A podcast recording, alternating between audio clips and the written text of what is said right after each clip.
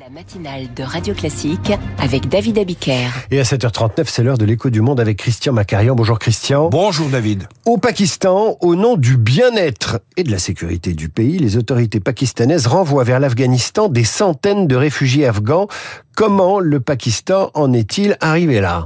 Depuis plus de quatre décennies, l'Afghanistan traverse des déchirements successifs sans aucun équivalent mondial. Les troubles politiques de la fin des années 70, l'invasion soviétique de 1980 à 1989, la présence américaine de 2001 à 2021 ont fait de ce pays, refuge de Ben Laden et ex-laboratoire d'Al-Qaïda, une plaie ouverte dans les relations internationales.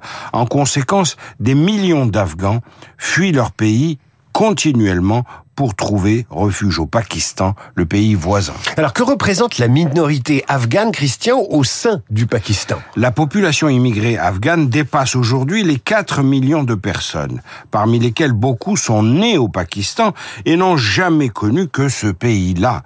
Parmi cette population, 1,7 million d'Afghans vivent au Pakistan en situation irrégulière. Depuis le mois d'octobre seulement, plus de 165 000 immigrés Afghans en situation irrégulière ont dû fuir l'Afghanistan car le pays s'enfonce dans une nouvelle crise politique, économique et sécuritaire de grande ampleur. Face à cette vague migratoire, les autorités pakistanaises ont décidé de fermer leurs portes en imposant aux réfugiés irréguliers un ultimatum fixé au 1er novembre et déjà dépassées. Les familles afghanes doivent quitter d'elles-mêmes le Pakistan. À défaut, elles seront expulsées.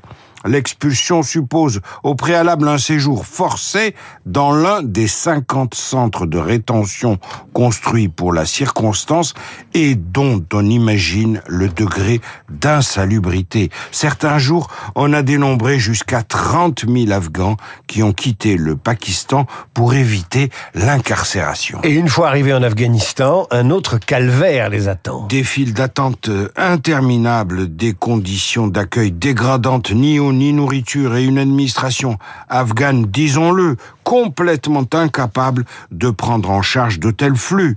Une nouvelle vague de misère humaine vient accroître le flot de migrants qui se dirigent aussi vers l'Europe et les États-Unis. Alors n'y a-t-il pas une autre raison qui expliquerait cet exode forcé?